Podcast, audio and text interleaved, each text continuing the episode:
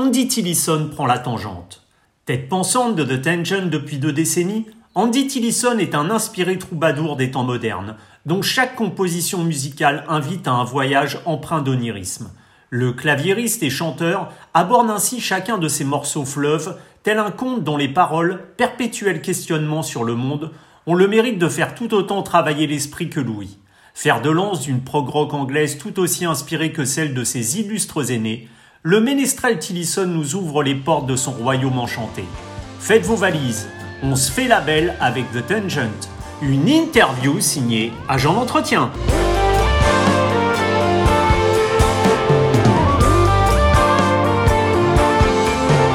Andy Tillison, hello. Hello, yes, hi. Nice to talk to you, Nicola. Yeah, nice to talk to you, Andy. So, Andy, I heard that uh, when you were in school, you already knew that you were going to be part of a band and you already had the name of it and even the logo.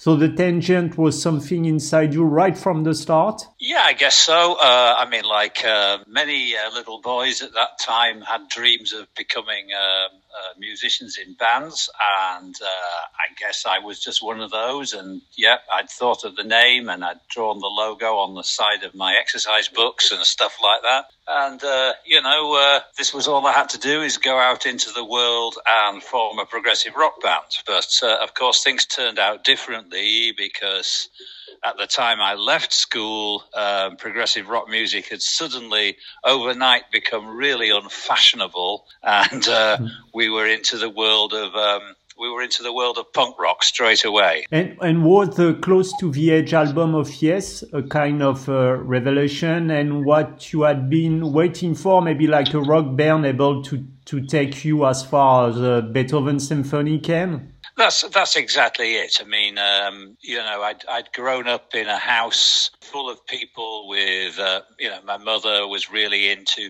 her music, and I'd spent my time listening to great classical music. And while I had no problems with pop music, it's just that it didn't do the same thing for me. You know, the songs were over very quickly. They were about very simple things. They didn't tell you a story particularly. And I found that the first bands that I could sort of listen to and really enjoy the story and the journey you went on with them were progressive rock bands. And the first album I heard of that type was, as you say, Close to the Edge uh, by Yes, which totally changed the way I looked at rock music and was my gateway into rock music. And that was and, and, I mean not just into prog, but my gateway into the whole thing, whether it be funk, uh, electronic, whether it be disco, whether it be punk rock. That was my way in. It was where I discovered that rock music could tell the same kind of story as classical music. Mm. Yeah. And as far as uh, the tangent are concerned, are you in a kind of uh, continual songwriting process, and how do you develop an idea from a melody to a more than 15 minutes track? I think that uh, that's just to do with seeing the seeing the road ahead of you. Really, I guess because of the fact that I've usually spent my life listening to quite long pieces of music, that that that just seems natural to me you know, because a lot of my songs are, are stories, you need time to tell the story. Hmm. Um, to, to, tell a story, you need a certain amount of time. And yes, I, I am in a kind of constant cycle of writing. It, it's unusual because, you know, the best stuff I've written, I've written since I was 43. I'm 63 now. So in the past 20 years has been my peak in writing and my peak of inspiration. Most people get this earlier on in their lives, but uh, I got it now, which is kind of a, which is a little bit strange. But um, you know, uh, when you have the when, when, the when the water's flowing, you don't turn off the tap. You know, you. Mm. Uh, make the most of it whilst I whilst I can still write while I still have things I want to say musically and lyrically I keep doing it Andy, when you have the, the, the composition in mind and the demo, where you play all the instruments on it, do you already know where the guitar of Luke or the bass solo of Jonas is going to perfectly fit, or do you leave them uh, some kind of a space into the band and into the track in itself? I, th- I, think what happens is I, I, actually start the process and I, I, build the piece of music up in my head and I build it up in the in the computer. When I've got something I'm happy with, then then I pass it over to the other guys in the band and they reinterpret what I've done. They don't play exactly what I've played because I just tell them this is where there's going to be some flute. So I put some flute there and I say this is where there'll be some guitar and they'll put and I'll put some guitar there. And then Luke just removes my guitar and plays his own part, composes his own part and makes it work. The process is is not me telling them what to play. It's just showing them where to play. Even though I tell them where to play, they often come in with, I'd like to try this here. And of course, I listen to that. And uh, more regularly than not, I actually go with the things they've said. Yeah.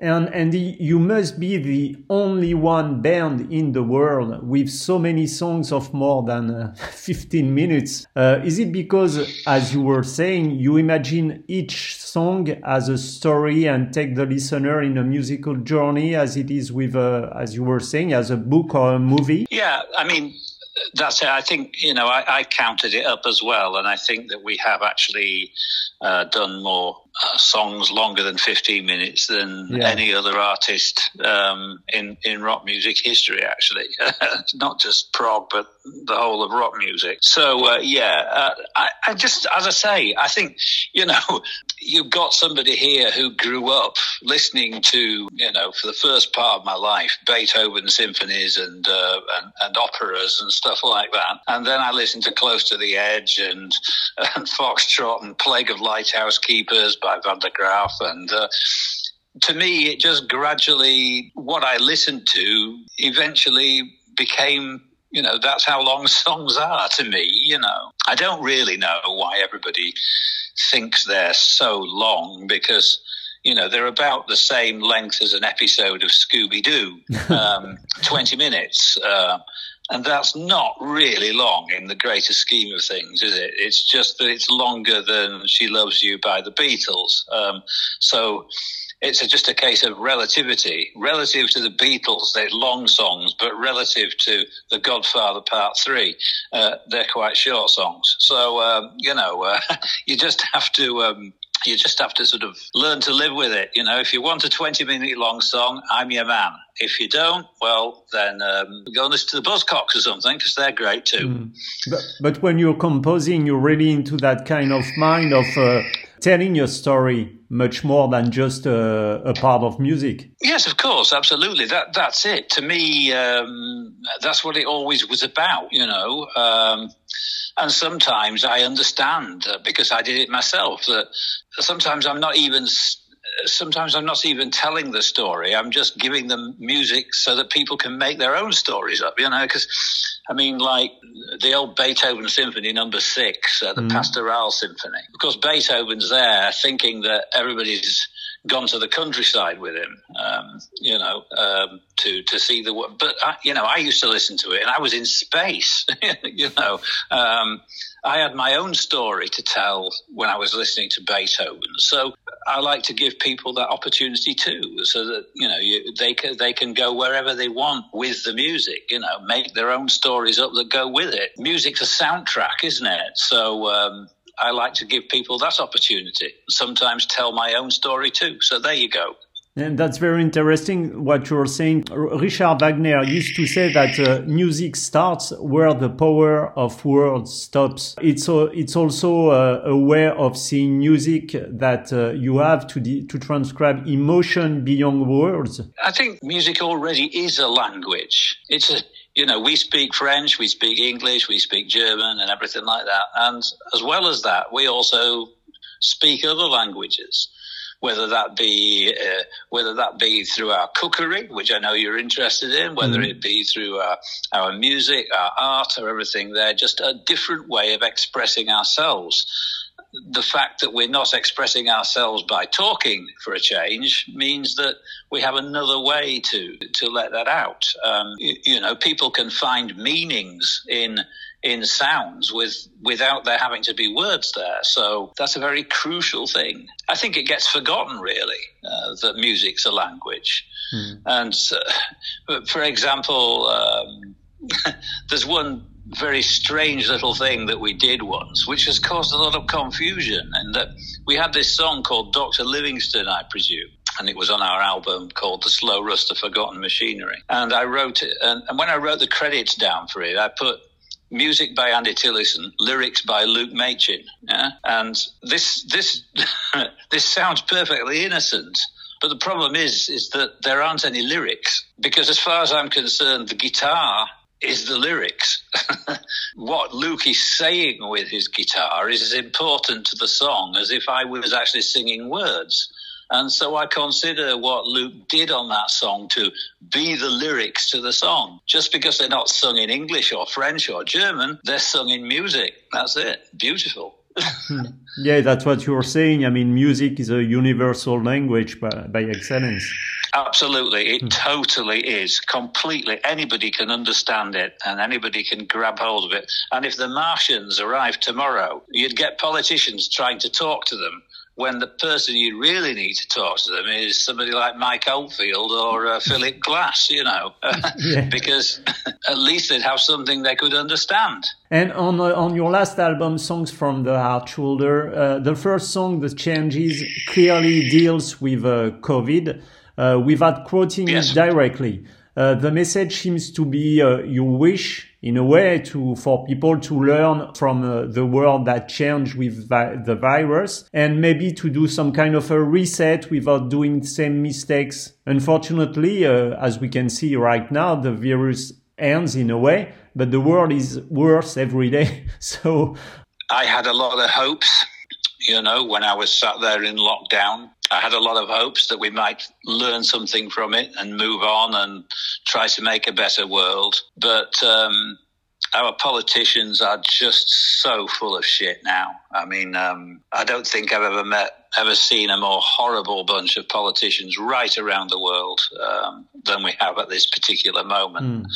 And um, nobody cares. And, uh, I, you know, obviously I find this very depressing, but I will still cons- continue to write songs of optimism and that offer kind of an alternative way of looking at things because that's all musicians can do is to carry on sort of encouraging people that um, the stupidity of global economics and politics um, is not why we're alive. It's not why we're here. So uh, we have other things to accomplish on this planet, and uh, staying alive is one of them for sure. Yeah. And, and political issues is uh, something uh, that uh, you're talking a lot. You know, I mean, in many uh, tangent songs.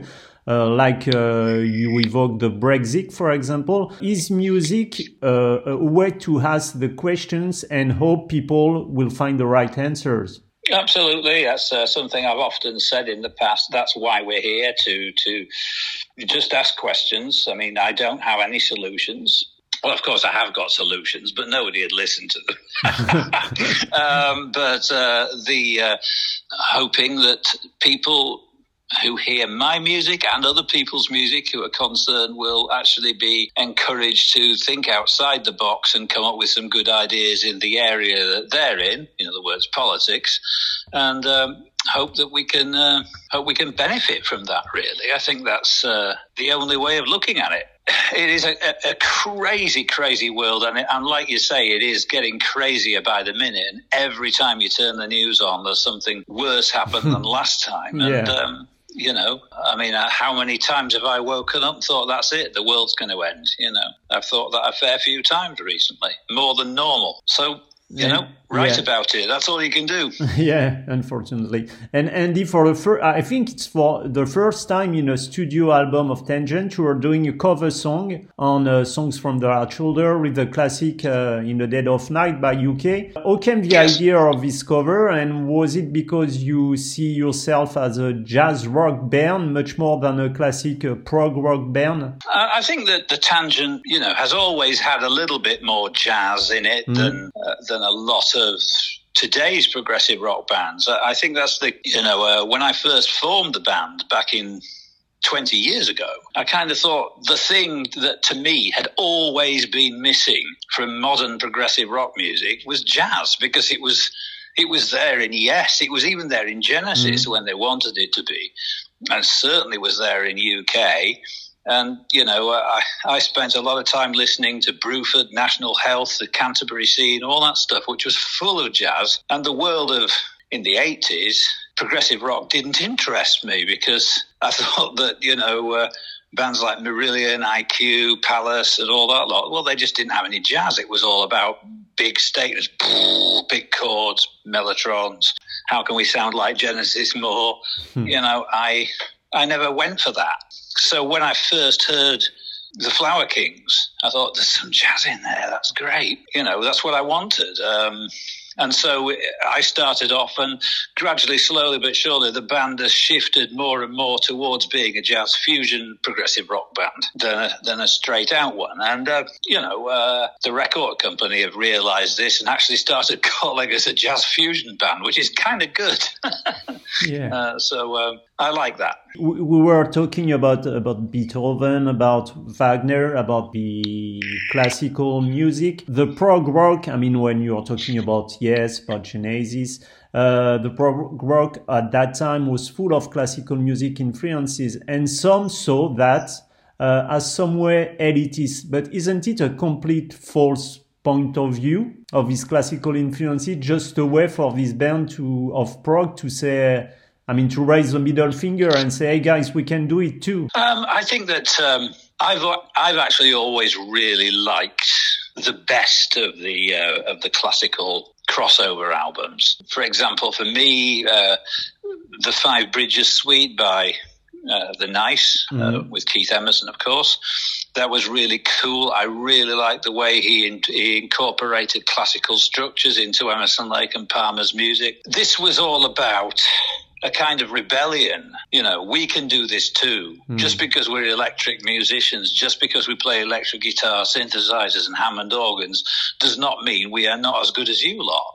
so it was a very punk fuck you moment, you know, really. We just sort of, uh, back in those days, musicians like Rick Wakeman were getting themselves uh, big qualifications at the top music schools and then going and joining rock bands with the skills they'd learned. Now rock music is a, an accepted art form. It's no longer a thing that your parents tell you is rubbish. It's it's an accepted art form. It has, you know, I mean, Frank Zappa is considered one of the greatest composers of the 20th century, of course. And, mm. uh, you know, uh, we've, we've moved away from all that. But I think that back in the 1970s, there was this need to kind of bring the two musical forms together. This sort of so called elitist music of the classical fraternity crashed into rock music, and the result was fantastic. In some cases, and in some cases, it was absolutely awful. You know, there's always good and there's always bad, but. Uh, I've always really liked using classical structures in my music, and uh, I hope people continue doing it. In fact, all the prog musicians uh, that you are grew up with uh, the Beatles, you said, but also uh, Stravinsky, Beethoven, Miles Davis. That's uh, the mixture of it that creates what prog is. Yes. Now, you see, the thing is, is that the original wave of progressive rock music uh, was all taking place with people who were in their early twenties. You know, they were they were young men. They were just kids to you and me. Now, I mean, you know, we don't spend much of our time hanging around with twenty-one year old kids, but like that's who progressive rock musicians were. That's who Yes were. It's who Emerson, Lake and Palmer were. Mm. It was mm. who King Crimson are. They were just young kids making music. And now I'm a 63 year old guy making this music, and there's a difference. What keeps me here is that you know I hear a lot of my people in the uh, in the in the progressive rock fraternity, both the musicians and fans, say, "Oh, the 1970s was the best period ever," or "The 1980s was the best period ever." and to me, that just makes no sense at all, because now, right now, is the best musical period ever, and to ask why is it the the it's because the 1970s music hasn't gone away. It's still there. we can listen to that and we can listen to all the stuff that happened in the 1980s as well. And we've got all the great stuff that happened in the 1990s and all the stuff that happened in the 2000s and all that happened in the 2010s. And it's all still there. It never goes away. So every year we have more to listen to. So what's the problem? you know, I, I, appreciate that in the 1970s, people were very free and were able to make some fantastic records because the record companies weren't quite as in control as they as they as they later mm. became. But now there's fantastic stuff out there on the internet, and it's not on record companies at all. It's just out there for people to listen to, and all you have to do is discover it. And you, you, were, you were talking about the 20th anniversary of uh, the Tangent uh, that's going to be uh, next year. Yeah. When you have a look in the review mirror, how would you define the Tangent musical adventure? And do you see it uh, maybe in 20 years again? I, I, when I look back at it, I think. Um, I think we've done some we've done some great stuff and we've done some poop like every other band has done. You know, um, there are records I've made that I like and there are some that I don't like. My general sort of demeanor is to is not to look back very often. I don't like uh, revisiting my old recordings. I don't listen to them. Once a record's finished, um, I put it on the shelf and move on to the next one. I think a lot of bands would be very excited if somebody said, "Oh, we'd like you to do a box set and going back through everything and making a box." I'd hate that. You know, mm. what I want to do is make a new record all the time. You've just released an album, and are you already planning another one? Are you in a composing process already? Yes, I've got four songs written already. Yes, um, and you know. Um, and uh, and more to come as well. You know, that's uh, that's that's my job. You know, I um, we do get a fair few people, you know, who forget who forget how things used to be. When you read reviews, they'll say, "Gosh, yet another tangent record. How many have they made? Twelve in twenty years. That's ridiculous. They've made so many records." And you think that's just so silly. What a! I mean, Yes arrived in 1969 and they made 12 albums before 1986. Well, that's not 20 years. Mm. they they made 12 albums in 15 years. So what what did they do right that we did wrong? You know, it's just that people forget because they were young, you know, and we were young. So that was that. People people just get it all mixed up. I think sometimes. Do you know exactly how comes the inspiration? You tell me that you have already four songs for. I hope another album. Like it can be an idea, something you see. Uh, a visual thing, something you hear, or just a melody that you have in mind? Conceptual, I think, at the moment is how I'm approaching the new album uh, that I'm making. I don't know whether it's going to be the Tangent or whether it's going to be a solo album uh, at this particular point, but um, the songs are very much um, about elections and about this so-called freedom we all live in and this thing called democracy, which is supposed to be so good, where we get to go to a school on a on a on a Thursday afternoon and make a little X on a piece of paper, and that's supposed to be government by the people. no, that doesn't work for me, and and and I think uh, I decided I would write about about about elections because there's been an awful lot of them, and they're getting um, and they're getting worse, really. So uh, that's where that's where I'm uh, that's where my music's going this time. Et alors dernière question, Andy, parce que je sais que tu parles très bien français. Ah, merci beaucoup. euh, je voulais savoir quand est-ce que tu venais te perdre dans Paris avec moi pour boire un verre? Ah, le chanson euh, perdu dans Paris. That's um, right. Oui, c'était c'était écrit euh, après deux visites à Paris. Le premier, euh, c'était absolument affreux. Euh, j'étais en route euh, de la sud de la France euh, vers Londres et parce que j'avais un grand problème avec avec l'argent et mon compte bancaire, mhm. j'étais isolé à Paris sans argent de tout.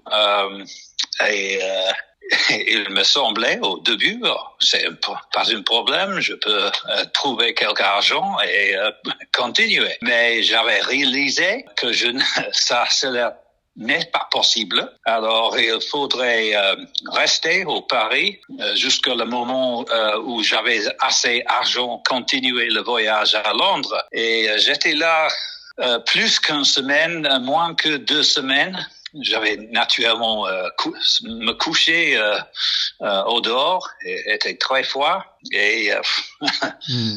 une, une, fois, j'avais resté sous le, le tour d'Eiffel. pourquoi, pourquoi non? Hmm.